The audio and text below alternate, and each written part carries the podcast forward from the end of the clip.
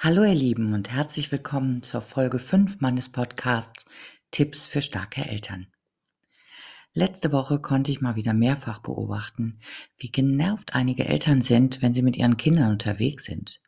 Der Vater will schnell noch in den Supermarkt, das Kind spielt aber lieber noch ein bisschen am Brunnen. Die Mutter hat einen Termin im Nagelstudio, Kind will aber viel lieber die Tauben aufschrecken und ihnen nachlaufen. Klar, macht ja auch viel mehr Spaß. Und schon erklingt es. Jetzt komm schon! Du weißt genau, dass ich es eilig habe. Du machst es nur, um mich zu ärgern. Hm.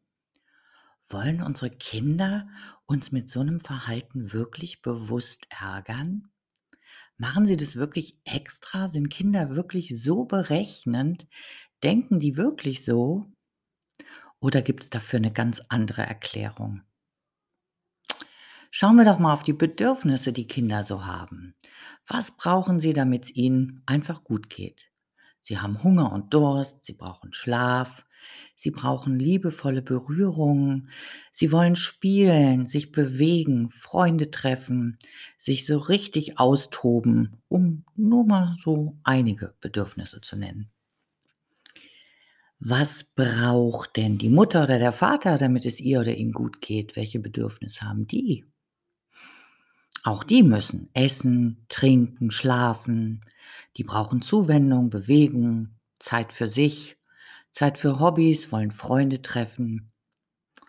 Also eigentlich ähnlich der Bedürfnisse, die Kinder auch haben. Ne? Also es unterscheidet sich gar nicht so sehr. Was passiert aber, wenn Mutter und Vater und das Kind zur selben Zeit wirklich unterschiedliche Bedürfnisse haben? Hm. Die Mutter ist müde und braucht eigentlich Ruhe und Schlaf. Das Kind will sich aber gerade austoben. Oder wie in dem Beispiel am Anfang, die Mutter, der Vater hat's eilig. Kind möchte aber viel lieber spielen. Was gibt's dann? Klar, Konflikte. Einfach zwei unterschiedliche Bedürfnisse, die aufeinandertreffen. Bumm, knallt's. Also nix mit, das machst du extra, um mich zu ärgern.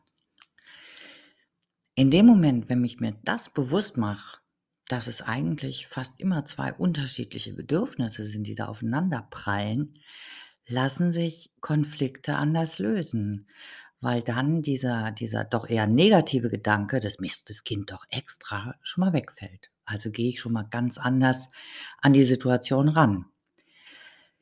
Die Frage ist nämlich in dem Moment eher, welche Bedürfnisse prallen da aufeinander und wie kann da jetzt eine Lösung gefunden werden? In dem Moment, wenn ich die Bedürfnisse einfach sehe und wahrnehme, bringe ich einfach automatisch auch ein anderes Verständnis mit. Ja, zum Beispiel, du würdest jetzt lieber spielen, verstehe ich gut, aber meinen Termin kann ich leider nicht verschieben. Danach, wenn ich fertig bin, habe ich Zeit und dann können wir gerne zusammenspielen. Ist es okay? Klingt doch schon ganz anders als, komm schon, du machst das extra. Ja, das Kind merkt einfach, das Bedürfnis wird gesehen, es wird anerkannt, auch wenn es nicht direkt erfüllt wird, aber es wird ernst genommen. Oder aber man kann vielleicht selber so die eigenen Bedürfnisse einfach ein bisschen verschieben. Vielleicht kann der Einkauf ja tatsächlich noch ein bisschen warten und, äh, man spielt halt selber mit am Brunnen, ja. Also, mit dem Blick auf die Bedürfnisse lassen sich Kompromisse viel leichter finden und dadurch Konflikte auch leichter und deutlich entspannter lösen. Probiert's einfach mal aus und erzählt mir gerne, welche Konflikte ihr so besser lösen konntet. Bis dahin bleibt stark und gesund. Eure Carola.